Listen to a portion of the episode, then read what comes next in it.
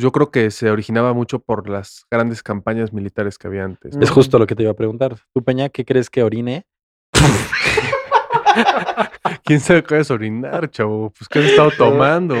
¿Quién- ¿Qué crees que orine ahorita, güey? Tengo problema. Ahorita, ¿qué crees que el vaya a salir abierto en mis orines? Tres, dos, Ahí uno. ya, ya lo encontramos, lo encontramos. Muy bien. Bien, Jimbo, ¿eh? Natural, me gusta. Ya dale, idiota, regresa. Ah,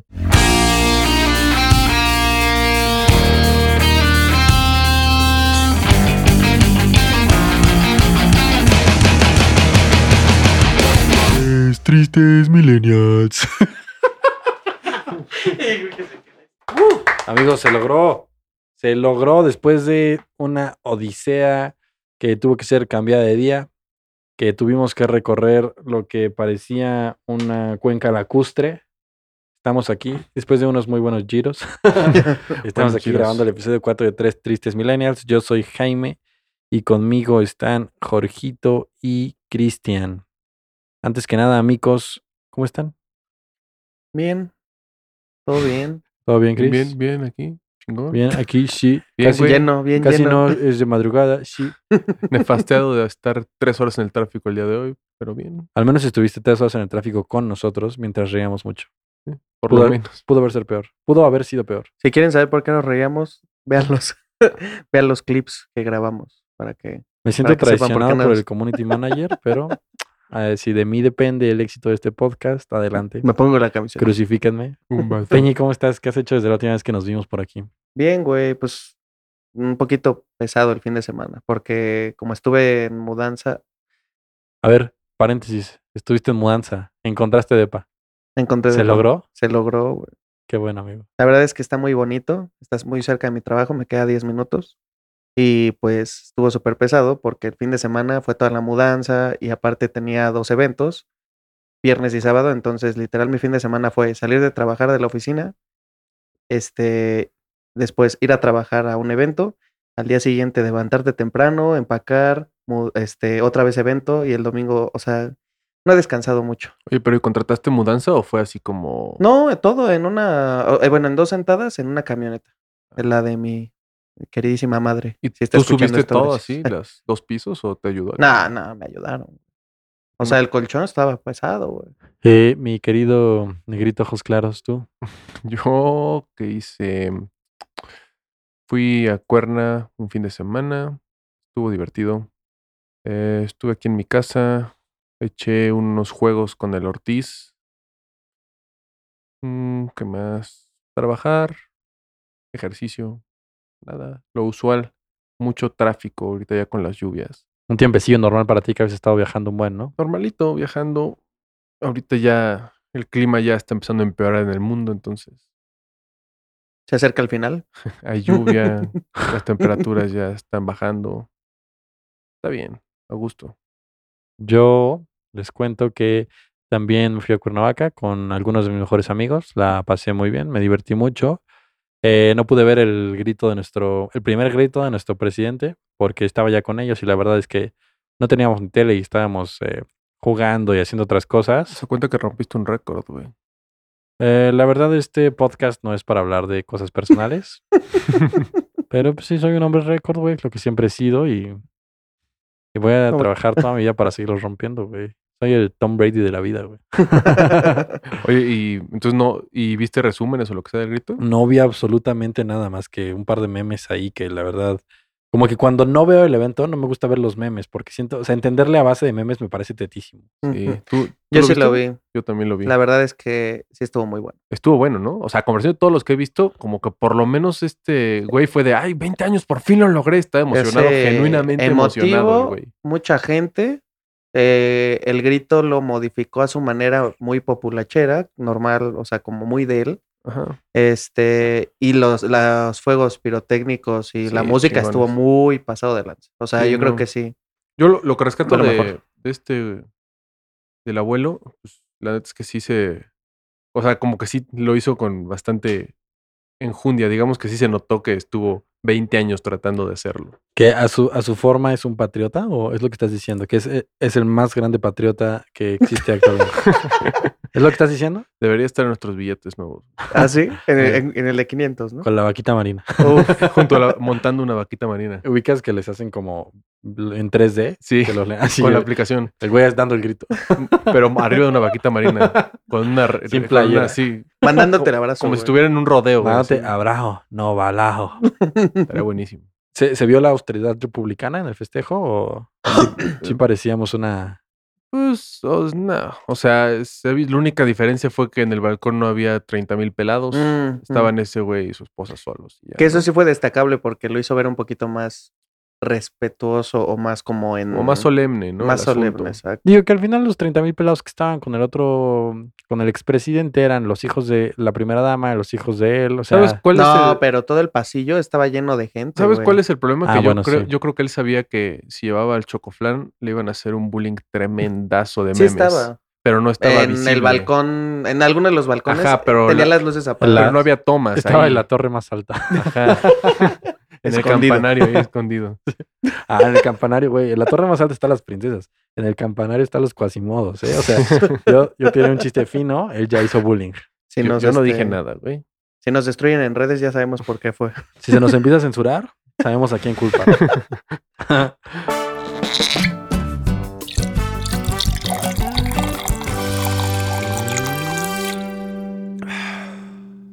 Y como seguramente todos los que nos siguen en redes sociales ya lo estuvieron viendo, estuvimos spameándolos con videos de los cócteles que preparamos.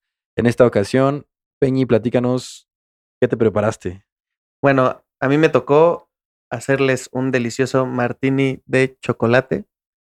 Ese martini de chocolate, pues es shakeado y todo acá, super fashion. Y lleva licor de cacao y vodka y poquito, bueno, se raya el chocolate para decorarlo. Debo decir que cero se me antoja tu trago, pero si algo se me antoja menos es el de Cristian. Chris, Bueno, para empezar, el de Jorge, de vista, está chingón. no, to- de vista, todos. Los todos tres. están bonitos. De vista creo que sí. gana el tuyo. El de, que- El de Chris, Cristian. ajá. ajá. Soy, yo soy un crack. El mío es un carajillo de caramelo que trae es básicamente café, vodka de caramelo y crema de caramelo. Y más caramelo. Caramelo con café, básicamente, O sea, y alcohol. Dale una cucharada al azúcar. Oye, ¿no trae caramelo? Digamos que, que si tomas este ya no comas postre. Vale. Y pues yo me preparé un culto a la vida, que es un trago de ron blanco, jugo arándano y azúcar, ¿no? Básicamente. Vamos a ver a qué saben. Comparado con los videos que la gente vio, recibieron una pimpeada final para un par de fotos, ¿no? Porque a todos se nos olvidó decorar el Se nos vaso. olvidó decorar el vaso, la verdad. Pero bueno, vamos a probarlos, a ver qué les parecen. Salud amigos, Salud. por el cuarto. Del gusto. Ah, caray. Ay, karateca. Esto no me lo esperaba. La última vez yo me quejé en los tragos patrios de que el mío no sabía mucho alcohol. Cabrón, se están desquitando. Ahora sí lo sentiste. Ahora sí lo sentí. A ver, first thoughts, como diría. Eh, empecemos con Chris esta ocasión. Pues el mío, fíjense que creo que también a lo mejor tiene un poco más de alcohol del que debería de tener. Pero la, está bueno. No está tan dulce como uno pensaría después de escuchar tantas veces la palabra caramelo. Está bastante bueno. Pero la verdad, igual y un, cara- un carajillo de los normalitos, creo que está más bueno.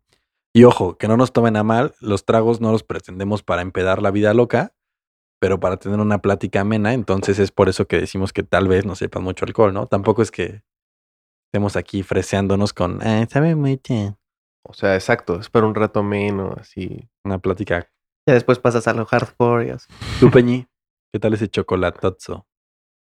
No sé, o sea, se vale decir que no te encantó, ¿no? Tú Pues, lo que ah, quieras. Pues no se me hizo malo, pero mm, tampoco se me hizo como top o algo muy especial. ¿No? Eh, si te gusta mucho el dulce, sí, O Sin problema te puedes Está tomar dulcísimo el tuyo, ¿o qué? un poquito. Al mío le falta dulzura. Sí. Les juro que al mío le falta dulzura para estar más bueno. Estás describiendo su trago a tu hombre ideal. Miren, rótenlo. A su derecha. Se rota a la derecha. tomo el martini de chocolate, Peña va a probar el caramelo con caramelo, Y, Y yo el de la vida. amigo Cristian. Ay, está bueno, Jimbo. A mí también me pareció bueno tuyo, Peñi. Sí, el de Cristian no me gustó. es que no te está gustando ninguno hoy. Bueno, se gira a la derecha. A la derecha. Chris toma martini de chocolate, Peñi un culto a la vida y yo tomo caramelo con caramelo. Culto a la vida. Top. Sabe muy fresco. Así es. Mm, está bueno el chocolatito. O sea, tú eres el de los tragos frescos, ya me di Sí, cuenta, ¿verdad? frutales y pura, frescos. Pura frescura contigo. El de Chris, para mí que no me gusta el café, no se me hace tan malo. No sé por qué no te gusta. No, sí me gustó, pero como que le falta dulce, ¿no? Sabe a café de Starbucks con piquete. Mm, ¿No? Como a Sabe caramel a caramel macchiato. macchiato. Ajá. Puede ser, a ver, te regalo su trago. El tuyo, Jorge, creo que fue mi, el menos favorito. Se regresan sus basuras. Ah, veredicto, veredicto, chavos. Creo que gano, ¿no? Me llevo la corona este, este episodio. Llevas dos Llevo- seguidos. Llevo dos El, seguidos. el pasado también. A mí me gustó más el mío el pasado. Mm. Sí, cómo no. Dijiste que sabía paletita de mango con chile, güey. Y a quién no le gusta la paletita de mango con chile. Pero yo soy el tiebreaker y ese día yo concordé con que el Jimbo. Campeones del mejor. mundo, carajo. bicampeón, bicampeón. Bicampeón. Y bueno, con estos tragos, vamos, amigos míos, a hablar del tema de este programa, que a elección popular fue nostalgia. El tema de la semana. El tema de la semana. El tema del SMN.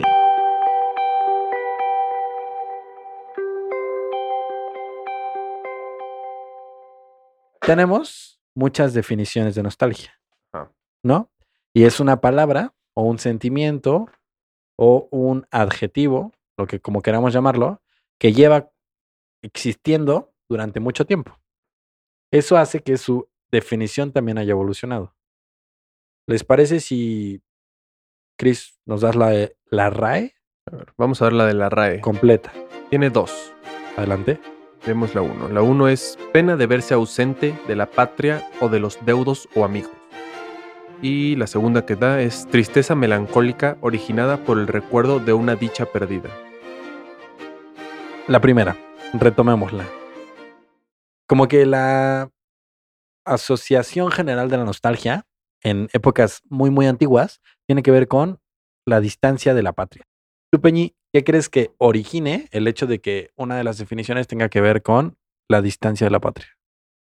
Mm, antes la comunicación no era tan sencilla como hoy en día, entonces la única manera de regresar como a tus seres queridos o a tus, a tus recuerdos o a tus vivencias era regresando a tu lugar de origen. Entonces, creo que va mucho por ese lado el querer, el añorar, el extrañar a la patria o que tenga que ver con eso, es la primera definición. Pues, pues antes no había.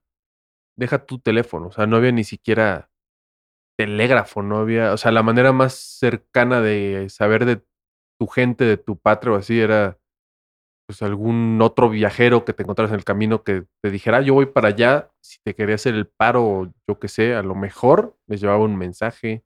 O sea, como tal, no había manera de saber qué estaba pasando. Y era también una época como, híjole, no sé si voy a decir algo muy tonto, pero la migración era un poquito, más bien, sí, sí, la migración era más fácil, no por el hecho de las, la infraestructura, sino porque menos cosas te ataban a tu lugar de origen, ¿no? De hecho, era casi natural que tuvieras que salir de donde eras para buscarte la vida. Digámoslo, todos los colonizadores, toda la gente que, que iba, o sea, salía de su país, digámoslo así, buscando mejor vida. Cosa que sigue pasando mucho. Creo que en ese aspecto, el migrante eh, en ese entonces era más considerado como un pionero que, bueno, de todas maneras, hoy en día puede ser así, pero en ese entonces creo que era más destacable el hecho de pues salir de tu país a buscar algo que ni siquiera sabes si existe, ¿no? El tema era, yo creo que también, o sea, la migración provenía de lo que hoy conocemos como países primermundistas. Mm. O sea, eran ellos quienes iban a otras partes del mundo. Entiéndase básicamente, la gente de Europa venía a América. ¿no? Sí. O sea, Pues, como tal, O entiéndase. eh, todas las colonias que había, ¿no? Ajá, exactamente, colonizadores o después mucha gente siguió, siguió llegando, siguió llegando y haciendo una vida acá por las facilidades que se supone existían. Pues es que era como, como antes la riqueza, bueno, ahorita todavía la riqueza de los que son verdaderamente ricos depende de los recursos y eso, ¿no? Pero pues antes yo creo que era más fácil a alguien normal decir como, ay, mira, vámonos allá porque allá hay mucho probabilidad de que encuentre oro. de que ¿Sabes cuál era el tema? Que Algo. eran como mercados más vírgenes, por decirlo así. Ajá, todo era nuevo, ¿no? Exactamente. Si tú venías aquí a poner una churrería, tu churrería acababa siendo el moro. Hace, no sé, no sé, creo que tiene 100 años la churrería, ¿no? Si llegas hoy, igual tienes que trabajar muchísimo en permisos, eh, eh, crear marcas, buscar Destacar. lugares. Ajá, exactamente. O sea, es, es mucho más difícil hoy que eh, en tiempos remotos. Si antes venías y querías hacer un almacén o querías ser una especie de retailer, tu retailer o almacén a raíz del tiempo acababa siendo Liverpool. Ajá, Si hoy alguien viene a intentar poner una tienda, se va a encontrar que necesita un capital infernal, una cantidad impresionante de precios, de relaciones, infraestructura que no sale de la noche a la mañana para poder tener algo parecido. Igual hasta con el tiempo, ¿no? O sea, como tal vez antes eh, era mucho más rápido crecer de lo que es ahora en negocios tradicionales como esos. ¿Alguien tiene por ahí la definición etimológica de nostalgia? Sí, aquí la tengo. Em, sí, puedo explicarlo. Real, güey, real. Bien bajada. La nostalgia viene del griego nostos, que significa regreso o volver a casa, y algos, que significa dolor. Podría entender como el dolor que sientes por tener un regreso, una vuelta a casa, ¿no? Es básicamente la misma definición que ya Mm, da la RAE. El dolor que sientes por querer regresar. A es que esa es la, algo. es la parte que me gusta a mí. Me gusta un poquito más la etimológica, justo por eso, el dolor de un regreso, no necesariamente a casa, porque puede ser hasta un regreso en el tiempo. Ajá, exacto. ¿no? o de Entonces, regreso a donde sea, ¿sabes? ¿Tienen algún otro tipo de definición? No sé, más profunda, más pensada, Más, más filosófica. más filosófica. Yo tengo la de Mariano Ibérico, que ¿Por qué escogiste esa? Digo, obviamente cada, hay literal muchos. es, ajá, exactamente. Literal es un wikipediazo mientras investigaba del tema y me daba las primeras empapadas, pero me gustó porque yo soy un tipo muy nostálgico. O sea, es, es eh, yo creo que el sentimiento que más me apremia de, de todos los, los comunes, ¿no? De que lo que no sea un luto o algo así, eh, mi vida es comúnmente invadida por la nostalgia. Y tenía la de Mariano Ibérico, que es un profesor peruano, un filósofo, ya sabes, catedrático y todo esto. Eh, yo creo que el, el- lo que yo considero que hace que yo sienta nostalgia, o sea, esa diferenciación que hace que yo sienta nostalgia y va un poquito así. Es un sentimiento de encanto ante el recuerdo de un objeto ausente o desaparecido para siempre en el tiempo. Un sentimiento de dolor ante la asequibilidad de ese objeto. ¿Qué es lo que me Mm, gusta? Que es, tiene por ahí el desaparecido para siempre. Ya no va a volver. Exactamente, que es, es lo, que, a- lo que a mí me hace ser nostálgico, es el darme cuenta que no va a volver. Y les pongo un ejemplo de una de las cosas. O sea, yo siento nostalgia hasta del presente, ¿sabes? O sea, porque sé que está transcurriendo y no va a volver. A la ahorita, ¿no? Una de las casi. cosas, no, porque yo sé que esto entre nosotros va a seguir pasando. Pero una de las cosas, por ejemplo, que me da mucha nostalgia hoy es ver jugar a Roger Federer. Porque sé que Mm. en una de esas dice, no juego más. Y ya tocaría. Es Entonces, que- cada que mm. acaba un partido de él, o peor aún, cuando pierden un torneo, tengo esta nostalgia del presente de decir, híjole, no vaya a ser el último, porque no lo voy a ver jugar nunca más. Entonces, es por eso que a mí me gusta la de Mariano Ibérico. Y ya una vez definida totalmente, les quiero preguntar a ustedes, ¿cuándo es que siente nostalgia? Yo les decía, la siento cuando veo jugar a Roger, la siento, la siento ahora, la empiezo a sentir cuando veo jugar a Messi, eh, como cosas que yo sé que están pasando que no van a volver a pasar. ¿Ustedes cuándo la sienten? Pues yo principalmente por cuestiones musicales. O sea, yo puedo escuchar a Metallica, por ejemplo, y me da mucha nostalgia porque me acuerdo cuando es- lo escuchábamos de chicos, Cristian y yo. O escuchar División Minúscula o Deluxe porque me acuerdo de ustedes y me da mucha nostalgia el recordar cuando íbamos a las fiestas o que lo escuchábamos en, en mi carro o en el carro de Cristian.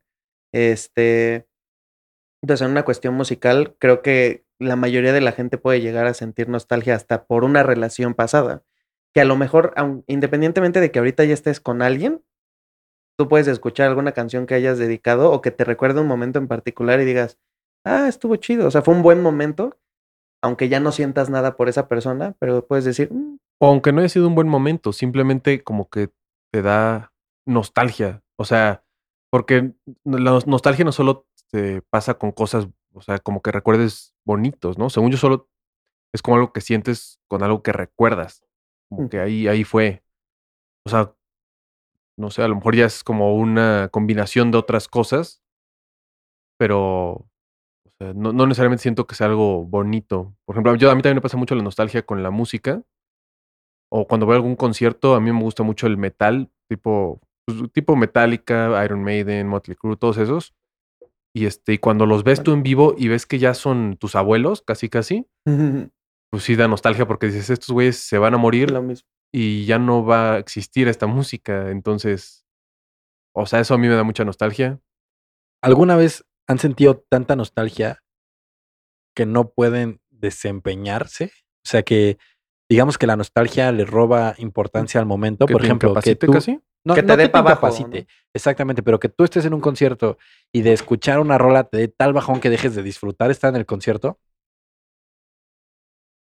Así de radical, no. Mm, No, creo que no. Creo que no. Pero, este, a ti. No tan extrema como que deje de disfrutar el momento, pero sí he tenido bajones importantes por la nostalgia. Y como les mencionaba, yo soy un tipo muy nostálgico. Eh, de las primeras veces que me pasó y, y- y fue súper fuerte, es como la primera vez que regresé a la casa donde crecí. ¿sabes? Fue como muchos años de no ir. Después cuando volví sí sentí de sentirme mal físicamente, ¿sabes? De, de estar triste y de esa que te dura un par de días. A mí me da nostalgia hasta cuando, no sé, por ejemplo, de Cuernavaca, cuando voy de regreso, el saber que ya pasó me hace sentir nostálgico. O sea, es, es algo que me pasa, eh, me ha pasado en películas. Una película que estoy viendo por primera vez cuando acaba, la primera vez que vi creo que Troya en el cine, no quería que acabara. Y en cuanto vi los títulos sentí nostalgia de lo bien que me la había pasado dos horas antes. Yo tengo una pregunta para ti. ¿Tú dejas de hacer cosas porque sientes que, o sea, porque al final vas a sentir nostalgia o te ha, te ha tocado eso? Que no hagas algo porque digas no, porque se va a acabar y, Y y ya, ya, qué o sea, triste. y me va, exacto, y qué triste. No, no, no. O sea, no lo, no he dejado de hacer cosas por el hecho de sentir nostalgia, pero sí he dejado de hacer cosas por el, para evitar sentirla. Me explico. O Para sea, evitar cuando sentirla, ya está ahí, o sea, como, no sé, de repente, eh, si sale uno de los discos que escuchábamos, igual lo adelanto, ¿sabes? Porque digo, no, no quiero el bajón. O sea, no quiero el bajón de acordarme, no sé qué. Pero nunca he dicho, eh, no, no voy a ir a ese viaje porque cuando se acabe voy a sentir Mm. nostalgia. No, no, así no. Pero de, más bien, no la incito, pero vivo y evidentemente mis memorias hacen nostalgias. Ahora que lo dices mucho, igual a mí la nostalgia es eso, cuando sales de vacaciones y vas a regresar, como hasta antes de la mitad de las vacaciones ya estás pensando así, ay, qué triste porque ya se van a acabar, ¿no? Y es- eso es, o sea, digo, al final no te evitan que lo disfrutes, Ajá. pero ese sentimientito así como en las mañanas que despiertas o es como de, "Ay, ojalá no acabara, ¿no? Algo impresionante de la nostalgia es que cual- casi cualquier cosa te lo puede evocar. O sea, hasta una misma imagen te puede generar nostalgia. Ver fotos de las que te salen. Es más, hasta el mismo Facebook te, te incita a sentir nostalgia cuando te saca hace 10 años, ah, o más bien, hace un año o este mismo día, hace un año, hiciste esto. O hace 5 años, hiciste esto. Y entonces te metes a ver tus recuerdos así de cuando abriste Facebook por primera vez, por ejemplo, y dices, ay, no manches, estaba bien moquito en esta foto. o, ah, fue el cumpleaños de Juanito Pérez, o no sé. Pero sí, es impresionante cómo hasta una misma imagen o hasta un olor, una comida te puede generar ese sentimiento de, ay, Es lo que te iba a decir, un sabor, ¿no? También cuando de repente esto me sabe, literal, te sabe a pasado. Así como que, ay, güey, esto me sabe a bla, bla, bla. Un olor también me pasa muchísimo a mí. Como los olores a, de repente me huele a hotel. Y te acuerdas de el hotel al que fuiste con tu familia, bla, y es un viaje en el tiempo, literal. O sea, un segundo viajas en el tiempo porque te vuelves a sentir como te sentías en ese momento. Yo, por ejemplo, algo que sé que le genera mucha nostalgia a Cristian en comida, eh, que era algo que tocábamos el, el capítulo pasado, son las enfrijoladas, por ejemplo. Porque se acuerda de su abuela, por decir. ¿A ti te pasa con alguna comida que te acuerdes de algo, Jimbo? O, de, o que te genere nostalgia que digas, sí, esto. Que te lo comas y que Mm, te Yo regrese. creo que como con algunos dulces, pero no te podría decir uno en particular. O sea, como que de repente algún dulce me sabe a infancia. Pero pues en realidad no, no tengo así una, una comida como tal que me, así como la de Chris, que es muy marcado que las enfrijoladas le dan regresión, pero regresión como el crítico de, de Ratatouille, ¿no? Sí, sí, Así sí. que viaja en el tiempo y de repente, Del ego, ¿no? de repente pesa 80 kilos otra vez. Así. Y yo creo que, pues, las pláticas. Las pláticas como estas que tenemos en este podcast, yo creo que todas las veces que grabamos, llegamos a sentir nostalgia por todo lo que platicamos y, y, este, y nos acordamos. Yo no, la verdad. ¿No? No, porque como que siento que la plática la voy a seguir teniendo y que a ustedes los voy a seguir teniendo. O sea, no, no está en mi mente perderlos.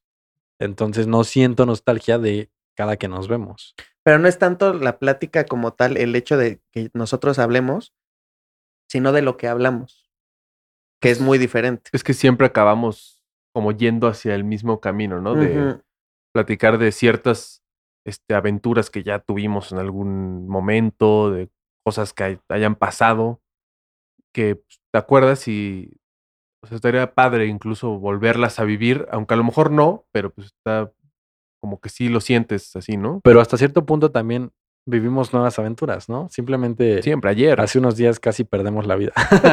no, no es cierto, no espantemos a No, tranquilos, tranquilos. Hace unos días la pasamos muy bien igual en un coche y este... Bomba. Y- sí, la pasamos.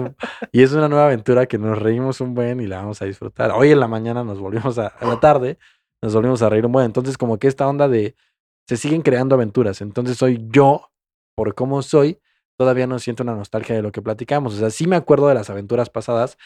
Siento diferente una nostalgia, por ejemplo, por la época en la que estudiábamos juntos la mayoría. Mm, Porque eso ¿no? no va a volver a pasar. eso sí. Pero no por las aventuras, porque aventuras sé que vamos a seguir teniendo. Oye, ¿y cómo la manejas? O sea, ¿cómo Más bien- cuando llega a ti? Más bien, ¿cómo la manejas tú? Porque yo no la manejo. O sea, Ah, yo soy un tipo muy sensible a la nostalgia. ¿Tú cómo la manejas? Pues es que me pasa algo parecido. Yo nada más no le huyo. O sea, dejo que pase. Yo siento que la nostalgia hace que se multiplique. Yo soy una persona muy sentimental. Entonces, hace que se multiplique un momento, ese, esa emoción. O sea, es muy emotiva. Te genera muchas emociones. Entonces, yo no le huyo ni, ni le hago el feo a la nostalgia, sino la de brazos abiertos la recojo y, y ¿La me gusta abrazas como una sentirla. hermana? Sí, sí, me gusta sentirla. Me gusta sentirla porque sí te transporta, como tú decías, a, a otros tiempos que pues ya no van a pasar. No, eso no significa que lo que sigue no, no sea bueno, pero eso que pasó, que pudo haber sido muy bueno o no, pero pues te transporta. ¿no? ¿Tú, ¿Tú, Chris? Cómo la manejas? Pues no es como que sea un gran problema, la verdad. Pero de hecho, hasta me gusta sentirla. O sea, cuando escucho música que me hace sentir nostalgia, me gusta. O sea, me gusta a mí que escuchar música que me haga sentir cosas.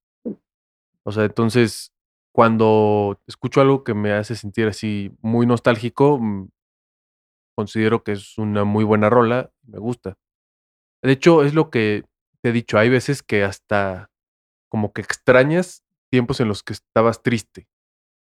Y pues está muy raro, porque cuando estabas triste es como, ay, ojalá ya pase, ¿no? No quiero estar triste, pero, eh, o sea, eso de extrañar los tiempos donde estabas triste por ciertas cosas igual que llegaron a pasar para dejar de estar triste, que entonces, pues a mí no me preocupa tanto la nostalgia, está, está divertida. O sea, tú no la abrazas como una hermana. No, Tú pero... la sapeas como un hermano menor. Sí, acá, ajá, Te le das unos tú mazapanazos. Sí, le dices, cántame.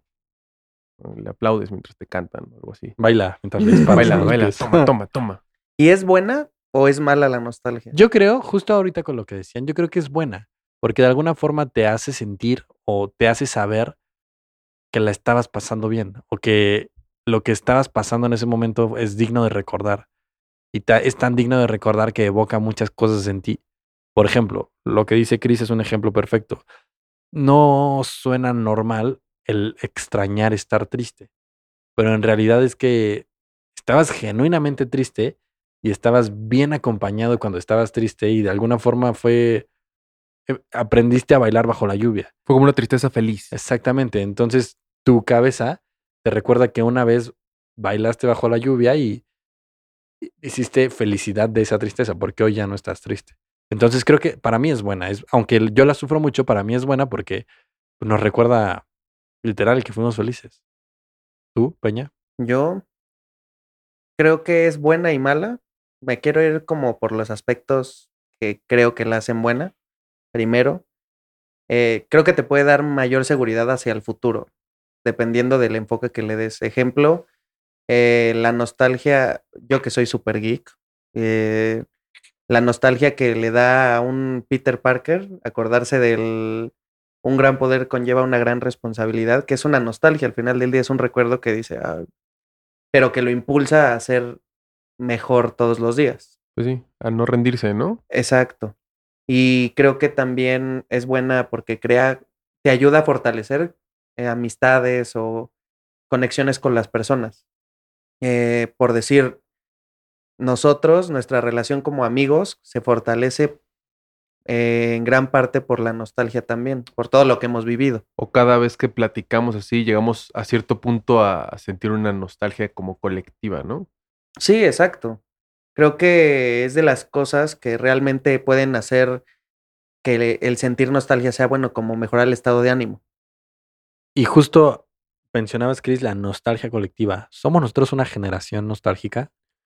¿El Mm, millennial por excelencia? No sé si, eh, o sea, yo creo que sí, pero también siento que alguien logró explotar ese nicho, que siempre se ha explotado, pero ahora, ahora más, como que ahora nos pueden leer tan fácil y todo por la interacción que tenemos en las redes, o sea, como que conocen más a todo el público y hay mucho más autoconocimiento de las generaciones actuales y que antes, entonces explotan muchísimo ese mercado de, de, este, de la nostalgia. Entonces, pues te sacan películas que a lo mejor ya son refritos, pero saben que van a pegar por el hecho de que pegó. Entonces, toda la gente que la vio en ese entonces la va a ver ahorita, y entonces los nuevos también la van a ver y se hace como un mercado muy grande, aunque no sea un buen producto, pero simplemente por la nostalgia. Siento que estamos más explorados y por lo tanto más este, explotado el punto de la nostalgia. Pero antes de pasar al tema comercial, ¿no es para ti común escuchar como el antes estábamos mejor? O sea, sacándolo de un tema que parezca eslogan político,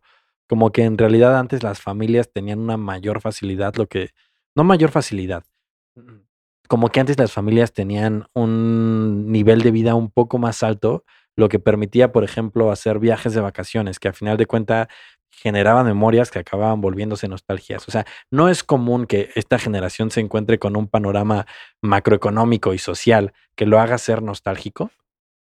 Pues sí, también, ¿no? Porque, digo, simplemente existió la época de oro en México y ahorita se supone que vamos en recesión ya, o sea, no en recesión Técnica. técnica, pero llevamos ya un rato así que el crecimiento es casi nada. Y sí, como dices, antes era común tener viajes familiares, antes era más común que se juntara la familia en grande, ¿sabes? O sea, las familias grandes también antes eran más comunes. ¿Tú, Peña, crees que seamos una generación por excelencia nostálgica? Sí, sí, totalmente. Ah, es parte del, igual, la reflexión que hacía eh, en el, creo que segundo capítulo que grabamos. El millennial se caracteriza por ser una generación nostálgica porque todo lo que está pasando ahorita, o sea, nosotros vivimos ese cambio radical entre esto que mencionas de poder irte de vacaciones y todavía estamos viviendo el no poder hacerlo. El hablar por teléfono para buscar a la novia, es, e- ese me acuerdo muchísimo porque yo lo hacía. Y yo creo que todos, ¿no? El Era hablar, tenebroso. el miedo de que te contestara el papá, por ejemplo, y así, "Oh, ah, buenas noches, se encuentra, no sé, Juanita, whatever.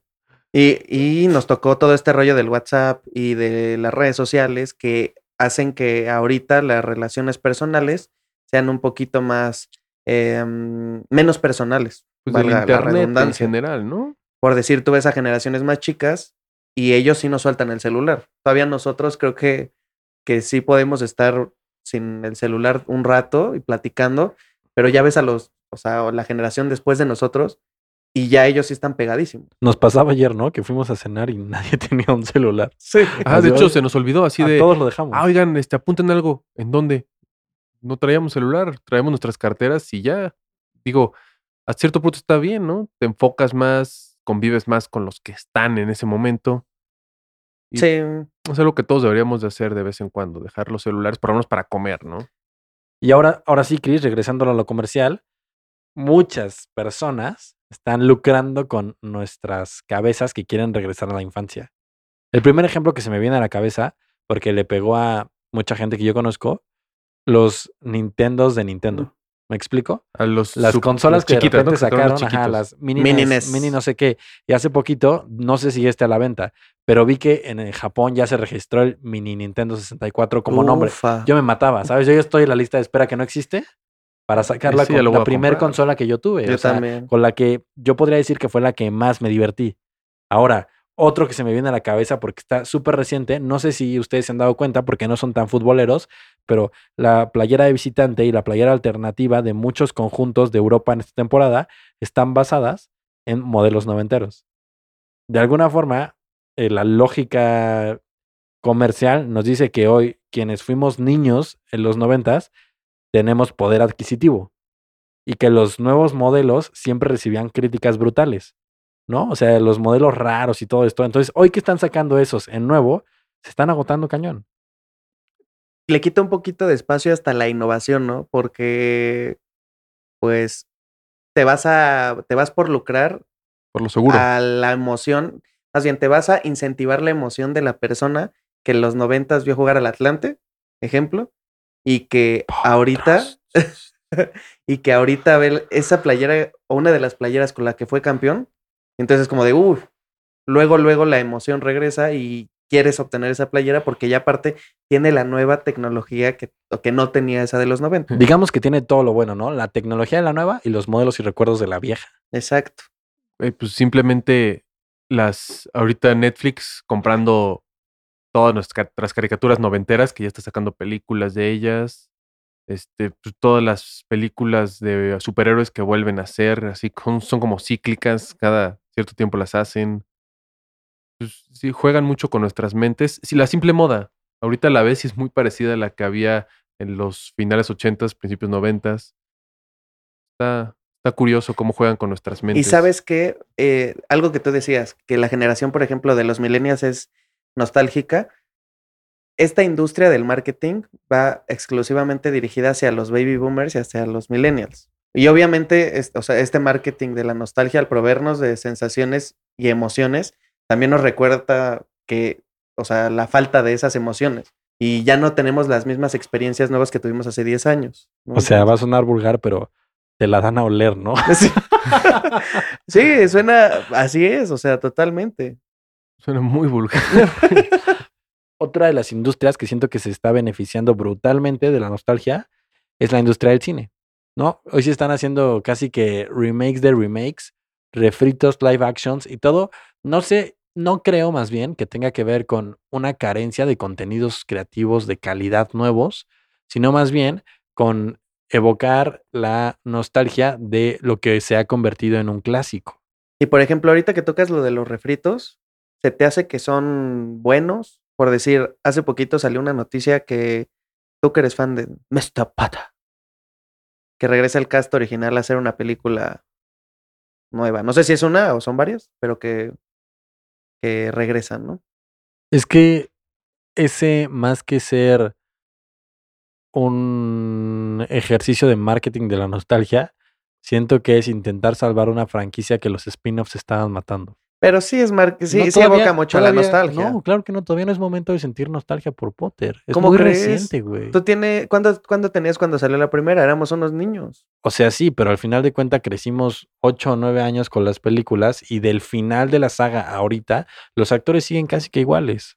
El final Es de la saga que fue hace seis años. Sí, sí, es muy pronto para tener nostalgia por el final de Potter. Es que es muy relativo también el tiempo. O sea, hay un tiempo determinado, ahorita que dices esto, hay un tiempo determinado para sentir nostalgia. No.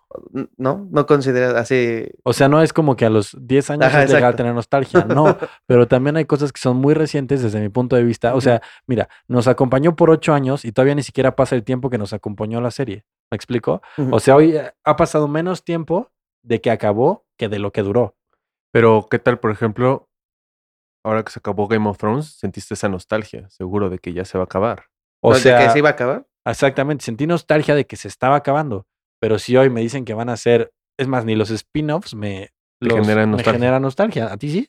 Nostalgia como tal, ¿no? Pues no, es, es muy pronto. Bueno, ¿no? pero Game of Thrones es prontísimo. es, es diferente, por ejemplo, a Toy Story. El Rey León. El, El Rey, Rey León. León. Ah, era lo que te iba a Yo no preguntar. vi el Rey León en live action, por Uf. ejemplo, No porque me buena. parecía que era insuperable la otra. Es, sí, no la supera. Ni Es siquiera se la acerca a los. ¿Sabes cuál es el tema de los refritos que está haciendo Disney? Eh, de, eh, que nosotros tenemos un recuerdo muy padre de las películas originales y Disney lo que apuesta es por generar una historia, o sea, con esa historia, una manera diferente hasta cierto punto de contarla, quitándole detalles técnicos y cosas así que para mí, por ejemplo, son importantes.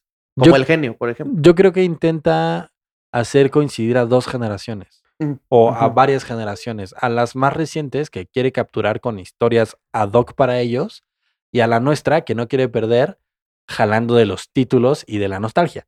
O sea, nosotros vamos a ver el Rey León en live action porque es el Rey León. A los niños igual una caricatura les aburre, pero la tendencia en películas de niños es que sean live action. Entonces tiene que intentar jalar la mayor cantidad de mercado posible con el menor, con la menor cantidad de esfuerzos, ¿me explico? Claro. O sea, como que, y de repente tal vez dentro de este, de estos inventos, nosotros somos los más embarrados porque nosotros sí vimos esas obras de arte animadas. ¿Y qué me dices, por ejemplo, de los conciertos? Esos conciertos de los Pop Tour, por ejemplo, son evocando a la nostalgia totalmente. Porque son grupos que sí, o sea, digo, ya ahorita ya lo hicieron muy común y ya perdió, yo siento, como ese, ese feeling que traía el primero. Cuando hicieron el primero, sí fue sold out, así casi todas las fechas. Como que escuchabas el disco o, o ibas, escuchabas la playlist y decías, no, qué rola, no, ¿sabes? O sea, ibas una tras otra diciendo no y Mm. cantándolas todas. Hoy creo que tuvo tanto éxito ese movimiento que no hay más nostalgia porque de alguna forma las rolas se volvieron actuales de nuevo. Sí, la- exacto. Ese es un muy buen punto. Cuando algo se vuelve actual, porque ya lo eh, trajiste demasiado al presente, ya pierde como el feeling, ¿no? Es como Toy Story 3. Toy Story 3 fue nostálgica, Toy Story 4 ya es actual. Ah, exacto. Justo, sí. Ah, hola Cris, te invitamos a nuestro podcast. ¿Cómo estás, güey? Oye, pues es que se ponen a hablar de. Del cosas- Pop Tour y de Caballo Tour V7. Y Cabá y Shabadabadá, y pues eso ya no está chido, güey. Este. A ver, te voy a incluir a esta plática. incluyeme, méteme, méteme a la plática. ¿Qué me dices, por ejemplo, de los refritos de videojuegos que se están haciendo ahorita? Tipo este de Zelda, el que va a salir de Zelda, de, de Link Awakening. Ya salió, papi. Ah. Por ejemplo, ese tipo de industria también se ve muy eh, este, influenciada por la nostalgia, porque ahorita toman una historia muy buena y la traducen con el- las técnicas y las herramientas eh, Actuales. para hacer algo en su mayoría en los videojuegos muy bueno. Porque ahí sí no cambian mucho la historia. Es, es diferente a la industria del cine que tienden a hacer modificaciones de la historia por cuestiones técnicas o no sé, ¿no? Por cuestiones de director y demás cosas. Pues es que saben que aquí en los videojuegos, finalmente, los que lo vamos a querer comprar para jugar exclusivamente somos nosotros. O sea, no es como de, ay, se lo voy a comprar a mi chavo. O sea, Pero por ejemplo, tú cuando eras un chavo te lo compraron. ajá, pero. Pero mis papás no era como que ellos querían jugar, ¿sabes? O sea, me lo compraron a mí como, ay, el juguete para él. A ellos les valía 3 kilos. Jugar. ¿De o qué? no jugar. Ah, O sea, lo que...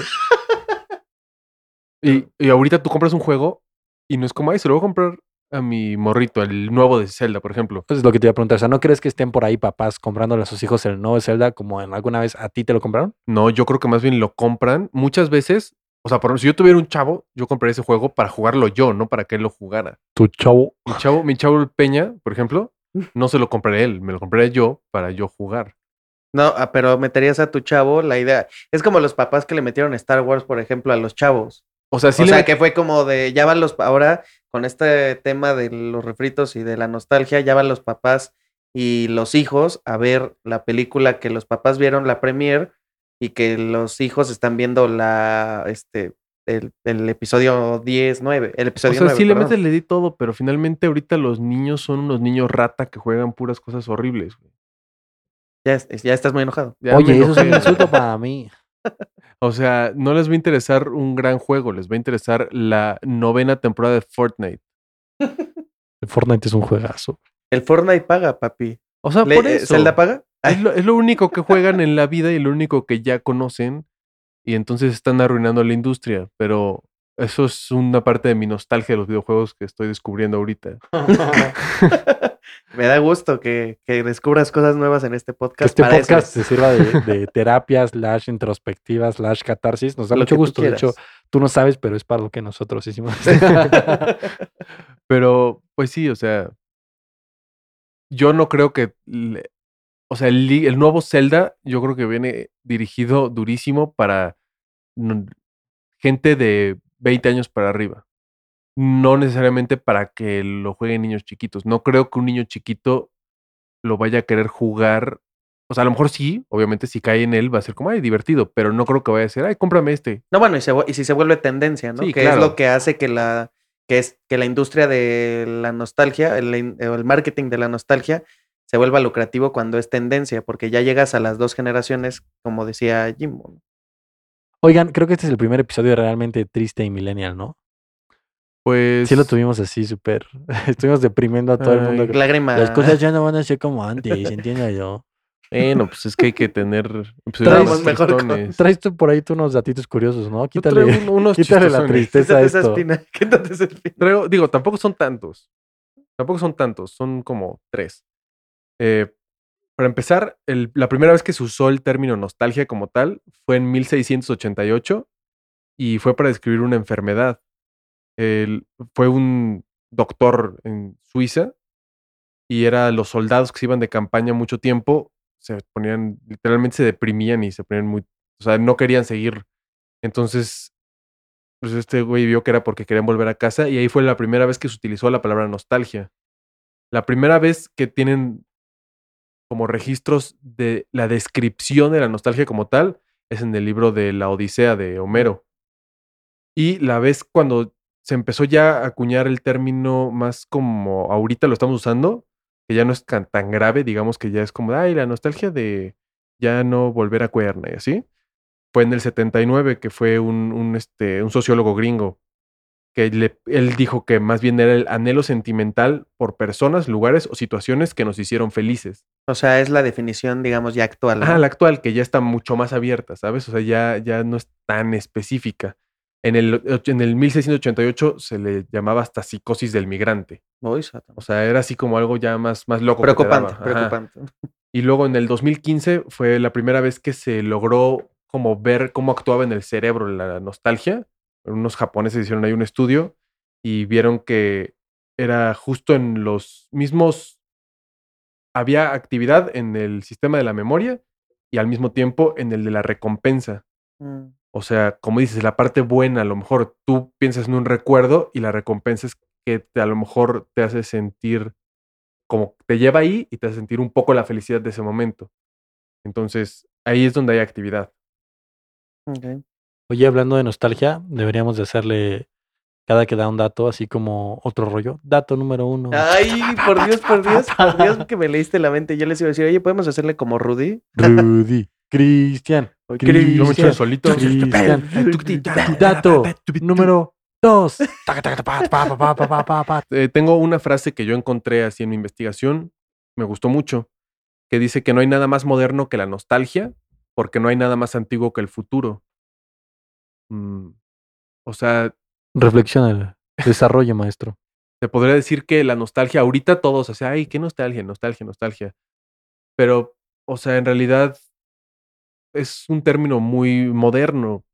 Desde, desde antes, siempre la gente ha estado como pensando en el futuro. O sea, desde la primera persona que ya tuvo como raciocinio y todo, ha estado pensando en el futuro, en qué va a ser para mejorar su estatus, su vida, su casa, su familia, todo, ¿no? Entonces, siento que también la nostalgia se genera porque nosotros cambiamos nuestro propio pasado. O sea, por ejemplo, nadie nos va a decir a nosotros que no vivimos algo que nosotros estamos diciendo que recordamos, ¿sabes? Así de, ay, yo ayer que fui a comer esta hamburguesa estaba buenísima. ¿Quién te va a decir que no es cierto? O sea, para ti es cierto, pero a lo mejor ni siquiera es cierto porque sí haya pasado, más bien porque tú ya construiste ese recuerdo. Y a lo mejor eso hacemos muchas veces con la nostalgia, ¿saben? El, finalmente, el futuro no lo puedes construir, no lo puedes construir o, o reconstruir. O sea, tú no lo puedes moldear tal a lo como tú quieres. Puedes como llevar un, un camino y más o menos irle dando forma. El presente, pues es lo que está pasando justamente pero el pasado tú lo puedes moldear como a ti se te antoje y la verdad es que quién te va a decir que no, ¿sabes? Al final es como, si así está en tu mente, pues así está para ti ya. Cada quien es este creador de su realidad. De su ¿Qué propia dice? memoria, ¿no? Claro. Yo para cerrar mi participación en este tema, nada más me gustaría decirles, no sean como yo y vivan el presente. Intenten vivirlo un poquito más antes de dejar que la nostalgia les arruine lo que todavía está pasando. Igual mañana tendremos tiempo de recordarnos o estarnos, estar nostálgicos por lo que fue. El día de hoy sigue siendo y disfrutémoslo. Es algo en lo que trabajo, pero si a ustedes también les pasa, les recomiendo que lo hagan. Traes un cierre, ¿no, Peña? Sí. eh, y Abajo. ¿Sí? Traes Oh. un cierre abajo. Sí, traigo un cierre que se conecta muy bien con lo que dice Jimbo y es de una película que me gusta mucho. Es una tontería, pero es la de Kung Fu Panda. Soy muy fan. Top. Y eh, es una frase que dice el maestro Uwe, que le dice así, el ayer es... Saludos a mi Ortiz y al Sosa. ¿Por qué estás hablando de Kung Fu Panda como si fuera la película más filosófica? la es historia? una gran película. Es una gran película. Eh, la frase dice así, el ayer es historia, el mañana un misterio, pero el hoy es un obsequio y por eso se llama presente. ¿Qué quiere decir esto?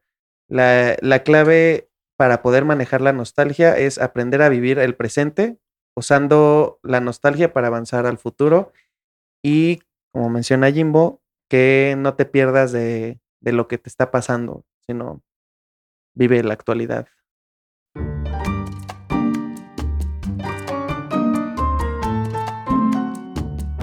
Las recomendaciones. Las recomendaciones. No, recomendaciones. Eh, No, naciones. recomendaciones de los tres tristes pendejos. A ver, Chris, ¿qué me vas a recomendar este programa? Yo, este programa, em, justamente el videojuego que estuve jugando en la semana, yo creo que sirve muy bien para ahorita de la nostalgia, porque la versión 1 de este juego la jugábamos mucho cuando éramos muy chavos. Es el Gears of War 5 que salió hace un mes más o menos, o menos. Está bastante bueno y muy parecido al 1. Si has jugado cualquier otro y te ha gustado, este te va a gustar también. Y la segunda recomendación que tengo salgan y caminen un poco más. Por lo menos yo últimamente he estado muy atorado en el tráfico y la verdad es súper castroso estar tanto tiempo metido en tu coche y cuando caminas, sobre todo a horas en las que ya no está muy crowded la ciudad, está padre sentir el viento, lo fresco, ver cosas. Entonces, si vives en una zona que te permita salir a caminar, inténtalo, por lo menos una vez a la semana. Esto cada vez se parece más a Toño Esquinca y la muchedumbre, todos recomendando algo así súper súper filosófico para después acabar todos pedísimos, ¿no? Sí. Obrador- madre. Sí, sí, exactamente. Se puso muy mal esa vez. Yo tengo una recomendación que se va de la mano un poquito por la tuya, Chris, porque la mía es caminar, pero para que se bajen del coche. Justamente para no estar atorados tanto tiempo en el tráfico, yo les recomiendo que los trayectos que sean muy cortos, háganlos en el coche, en el metro, en bicicleta. Seamos un poco menos egoístas cuando de en cuanto se trate del resto, porque hay gente que se avienta 20 kilómetros que no los puede hacer de otra forma que no sea en un coche y hay gente que se avienta recorridos súper tontos al súper en coche. Entonces sí les recomiendo que seamos un poquito más empáticos como sociedad. Somos un chingo de gente viviendo en esta ciudad que está lloviendo a mares, en donde como nos pasó hoy, de repente ni para atrás ni para adelante. Entonces, eh, seamos un poquito más empáticos con el resto. Ojalá Ojalá podamos salir menos en temporada de lluvia. Sé que es muy difícil, nosotros platicamos y debrayábamos, pero pues eh, cuidémonos más los unos a los otros y acuérdense que lo más valioso que tenemos después de la vida es el tiempo. Entonces no lo desperdiciemos por ahí metidos en una lata de metal. Y mi segunda recomendación, que para mí es súper, súper eh, nostálgica, es la canción de fotografía de Jumbo con Jay de la Cueva. Esta es una versión que sacaron en vivo, se llama, es un directo.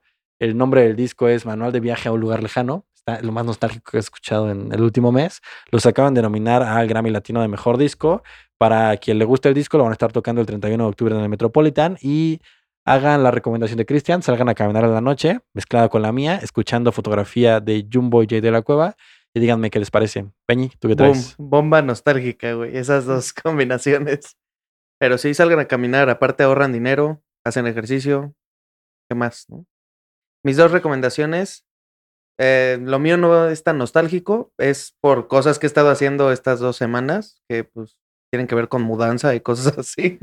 Pero cuando- wow, qué divertido. ya sé, horrible. Pero cuando te independizas y ya tienes un lugar nuevo, buscas pues, cosas para amueblar el lugar, ¿no? Y yo ya había comprado en esta página, se la recomiendo, se llama Linio, tiene una aplicación también y encuentras muchísimos descuentos de cosas eh, haciendo comparación en otros sitios eh, que te sirven para la casa, digo, llámese muebles, eh, cosas para la cocina, sartenes, whatever. Ya te compraste el mandil. No estoy echándole el ojo a, a un set de cuchillos. La corneta. Y mi segunda recomendación, yo voy mucho al cine y una tarjeta que te puede hacer el paro para que puedas ir a, a- al cine y que te salga más barato es la de Club Cinépolis. Te cuesta 59 pesos, me parece. Y ya tienes beneficios como el martes, hay dos por uno en, cualquier sala, en cualquier formato. Este tiene tres niveles que conforme vas acumulando visitas, vas acumulando puntos, eh, otro tipo de beneficios. Pero sí les recomiendo mucho sacarlas si te gusta mucho ir al cine, si eres un, si te consideras un cinéfilo. Y básicamente. Y oigan, ahorita justo que estamos hablando de nostalgia, se me ocurría preguntarles, ah, regresando un poquitito al tema después de estas recomendaciones, es tu top 3 de películas de Disney. Ufa, me gusta, me gusta. Pero igual, al bote pronto, ¿no? Sí, al bote pronto. Mm, ¿Quién empieza? Ahora Cristian, ¿no? A ver, Chris, Yo ¿las traes, empiezo. Eh, ¿Disney o Disney Pixar o X? Eh, tu película animada. Animada Para- favorita. Ah, yo creo que en primer lugar Mulan, luego Hércules y en tercer lugar yo creo, así pensándolo muy rápido, mm, El Rey León, la verdad la he visto como 7 millones de veces. Así, así. Jorgito. Mm, Mulan, en primer lugar también. Me gusta mucho Hombres de Acción. Gran canción. En segundo lugar, The Nightmare Before Christmas. Muy buena. En mi particular gusto, porque me gustan los musicales. Y la tercera, pues me gusta mucho Reyes de las Olas. Entonces, se me hace muy buena. Ok. La mía, eh, la que más me gusta es yo creo que Aladdin, seguida de Hércules. Hey Fear, te diré dos palabras. y deberíamos tener una cámara. Y la tercera es Cars. Le pondría por ahí una mención honorífica a Policías y Ratones. Ah, yo quiero poner menciones honoríficas. Yo también, güey. A ver, honorífica. Chanticleer, ¿no se acuerda? Las El gallo Chantecler. Uf. Cantaba para que saliera el sol. ¿No Se lo ubicas? Güey, se va a Las Vegas, tienen que No. rescatarlo, güey. no mames. Era muy buena. Eh, Policías y ratones es la de Ratican. o Sí, Ratican. eh, Ratican, el verdadero Yo le pondría. rata. Mi mención honorífica es para. ¿Cómo se llama? Anastasia. Bueno, Anastasia se me hace muy, muy, buena. peli también. Si quieren, ya mejor decimos de pelis. Ya hacemos otro episodio. podcast. Otro, otro podcast, ya. Denos recomendaciones, pero si quieren, el que sigue es de Disney. La reflexión de la semana.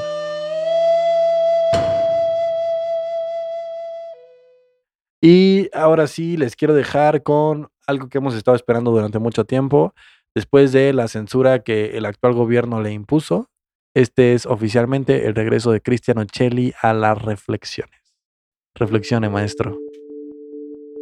Nuestros padres nos criaron convenciéndonos de que éramos muy especiales. En la escuela nos dieron medallas solo por participar. En el equipo nos metieron a jugar para no causar disgusto a nadie. Nos vendieron la idea de que querer es poder. Sin embargo, creo yo que esa idea es incorrecta. Me parece que no basta con querer, no basta con soñar ni es suficiente participar. Hemos crecido y el mundo parece mucho más difícil de lo que creíamos. Pero, ¿no será también que por la manera en la que crecimos nosotros pensábamos que sería igual de fácil que ganar una medalla de participación y por ende las felicitaciones? Y no estoy queriendo decir que la vida no sea difícil, pero siento que si cambiamos el enfoque y en lugar de sentirnos merecedores, trabajamos para ser merecedores, podemos encontrar con la sorpresa de que esa sea la clave para empezar a vencer. Enfocarnos en batallas y objetivos pequeños, siempre trabajando para lograrlos en lugar de solo esperar que algo se nos otorgue por pensar que lo merecemos. La verdad es que o nadie merece nada o todos merecemos todo. Empecemos en ser disciplinados y no perdamos enfoque. Creemos estructuras personales que nos ayuden a cumplir nuestros objetivos. Sí hay que quejarnos de lo injusto, pero también hay que ser conscientes de que las cosas nos van a costar trabajo y que en realidad siempre han costado trabajo. No somos especiales.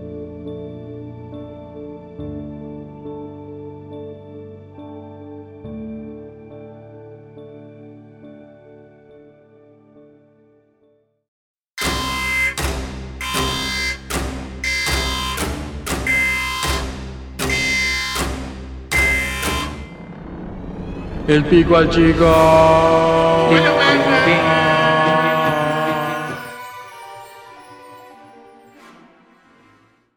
Antes de empezar la dinámica favorita de todo el mundo, incluyendo nuestros escuchas en Abu Dhabi, queremos invitarlos a que nos manden sus opciones porque mucha gente nos ha estado haciendo preguntas vía el DM de Instagram o los inbox de Facebook de algunas eh, opciones del pico al chico. Entonces, mándelas, mándelas, nosotros las vamos a hacer. Yo se las voy a hacer a este par de muertos, también la voy a responder, pero nos vamos a encargar de que también sean escuchados en los tristes millennials. Y ahora sí, nos vamos de lleno. Acuérdense que es al bote pronto, sin pensarla. La verdad es que el día de hoy, la lluvia, el tiempo y mi horario, que ha sido horrible esta semana, hizo que traiga opciones muy tranquilas.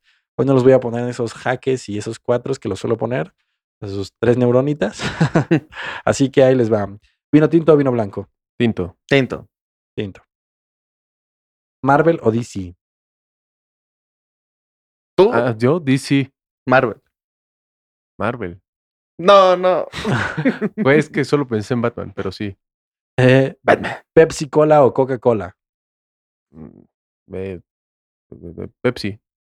Coca-Cola. ¿José José, el príncipe de la canción o Vicente Fernández, el charro de buen titán? Vicente Fernández. Ay, no, sí está difícil. Chinga. no la sufras. güey. Está bien.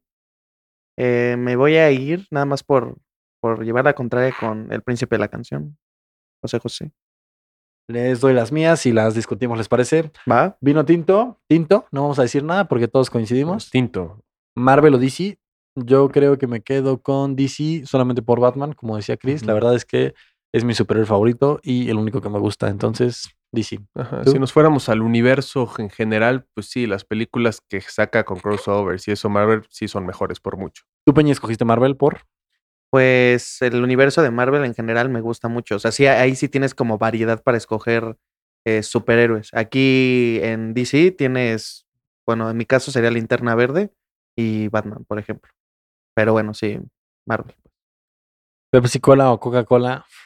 Creo que Coca-Cola y no hay debate. La verdad es que ni siquiera lo voy a abrir. No voy a dar aquí eh, parque a que alguien conteste lo contrario. Habanero chipotle, yo voy chipotle. Habanero. Güey, ¿Sabes qué siento con el habanero? Que pica más del sabor que da. No, no, en mi muy particular caso. No, y el no, chipotle me encanta no. cómo sabe. ¡No! ¡No! Yo, de acuerdo, yo estoy de acuerdo con eso. El chipotle tiene un sabor característico. O bueno, no, todo tiene un sabor característico, pero tiene. No necesariamente pica, por ejemplo, en comparación del habanero que siempre pica. O sea, eso Discul- sí. Disculpen este par de troncos que no sabe de comida, Ah. por favor. Déjenme decirles, déjenme decirles que Cristian, después de los 10, antes de los 17 años, no comía ni Valentín. Y ahorita que ya come No te ya- agarraba unos churrumais. Exacto, exacto. Ya, eh, un churro maíz le picaba. Y vámonos con la última, José José o Vicente Fernández. Yo voy José José. Siento que José José le cantó a todas las etapas del amor. Y hay una canción de José José que le acomoda a tu vida amorosa, sí o sí. Estés en el momento en el que estés. Em, Vicente Fernández le echa el feeling que nadie le ha echado, yo digo. Y además eso de que cante hasta el fin del tiempo siempre. O sea, como que él se me hace la leyenda de música mexicana. Y me gusta mucho que sea así. Creo que es de la música regional mexicana. Sí, concuerdo con que es leyenda, totalmente. Los dos, yo creo. Sí, sí. Ah, pero de tal como, Un duelo de como, como regional, o sea, ¿sabes así de que José José no te va a salir en traje de mariachi? Solo eso le da puntos extra a Vicente. Eh, yo escogí José José porque creo que tiene uno de los videos más impresionantes en la historia de la música popular contemporánea, que es cuando canta el triste en el Loti. Un buen video. Buen video. Muy bueno. Lo hubiera recomendado. Par de leyendas. par de leyendas los dos, par de grandes artistas que deberíamos todos de seguir escuchando y mantener vigentes, la verdad.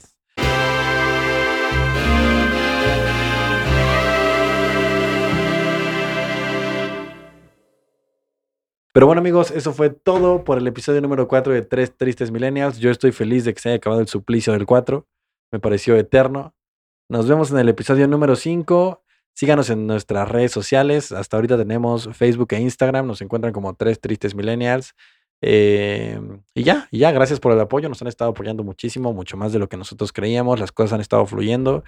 Eh, nosotros lo hacemos porque nos gusta, porque nos divertimos, no estamos esperando nada más. Sin embargo, se han abierto muchas puertas y eso nos hace muy felices. Bueno, Cris, ¿algo que tú quieras decir antes de irnos? Nada, muchas gracias por el apoyo. Y la verdad es que vamos a seguir dándole con la pequeña nostalgia que se siente el que se está acabando un episodio más. ¿Tú, Peñis, algo? Pues igual, gracias por escucharnos, tomarse una hora de su tiempo valioso, como comentabas, para reírse un rato con nosotros o reflexionar. Eh, esperamos que les haya gustado este episodio y no se pierdan el próximo que cada vez está mejor. Compártanos. Nosotros nos Spameamos. vamos. Gracias.